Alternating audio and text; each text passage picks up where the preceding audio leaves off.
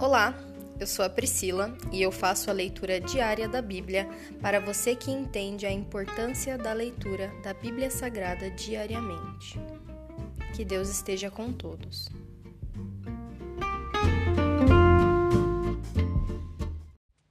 Ouça agora o capítulo 10 do livro de Oséias: O julgamento do Senhor contra Israel. Como Israel é próspero, é uma videira viçosa cheia de frutos. Mas Quanto mais seu povo enriquece, mais altares idólatras constrói. Quanto mais fartas suas colheitas, mais belas suas colunas sagradas. O coração dos israelitas é inconstante, são culpados e devem ser castigados. O Senhor derrubará seus altares e despedaçará suas colunas. Então eles dirão: Não temos rei, pois não tememos o Senhor. Mas, ainda que tivéssemos rei, o que ele poderia fazer por nós? Proferem palavras vazias e fazem alianças que não pretendem cumprir. Por isso, disputas legais brotam em seu meio, como ervas daninhas num campo arado. Os habitantes de Samaria tremem de medo por causa do bezerro de Bet-Avém, e por ele lamentam. Embora seus sacerdotes idólatras se alegrem com o bezerro, será removida a glória de seu ídolo. Será levado para a Síria, como presente para o grande rei de lá. Efraim será humilhado e Israel envergonhado, porque seu povo confiou nesse ídolo. Samaria e seu rei serão cortados fora e ficarão à deriva, como um pedaço de madeira lançado no mar. Os santuários idólatras em Avém, onde Israel pecou, serão destruídos. Espinhos e mato crescerão ao redor de seus altares. O povo suplicará aos montes, soterrem-nos, e pedirá às colinas, caiam sobre nós. Ó Israel, desde o tempo de Gibeá, só houve pecado e mais pecado. Não foi com razão que os perversos de Gibeá foram atacados? Agora, quando me parecer melhor, eu também os atacarei. Convocarei os exércitos das nações para castigá-los por seus muitos pecados. Israel é como bezerra treinada que pisa o trigo, um trabalho fácil que ela gosta de fazer. Mas eu colocarei um jugo opressor sobre seu pescoço delicado.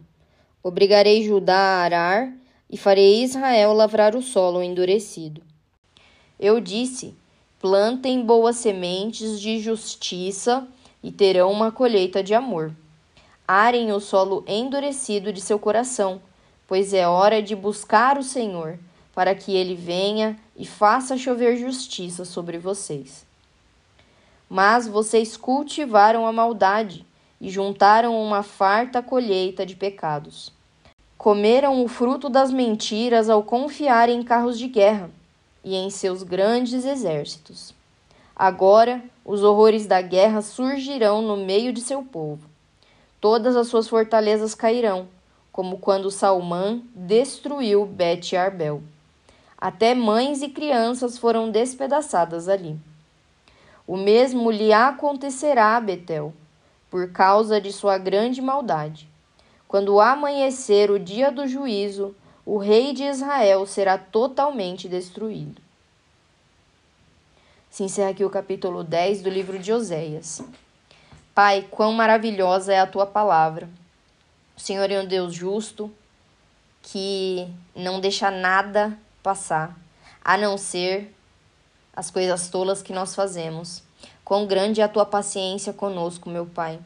O Senhor jogou os nossos pecados no mar do esquecimento a partir do momento em que nós aceitamos e cremos em Jesus.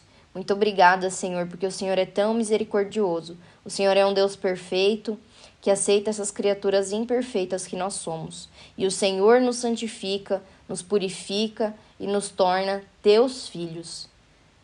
Que gratidão imensa nós temos por ti, Senhor.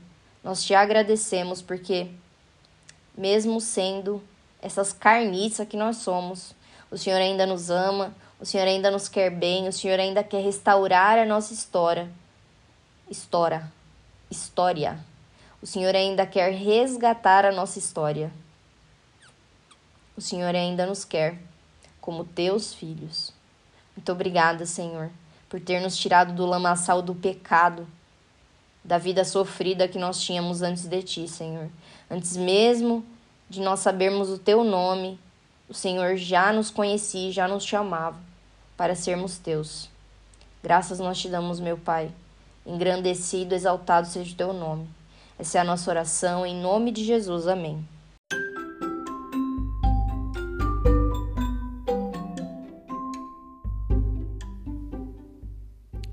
Você acabou de ouvir o Dali Bíblia, o podcast da tua leitura diária da palavra do Senhor.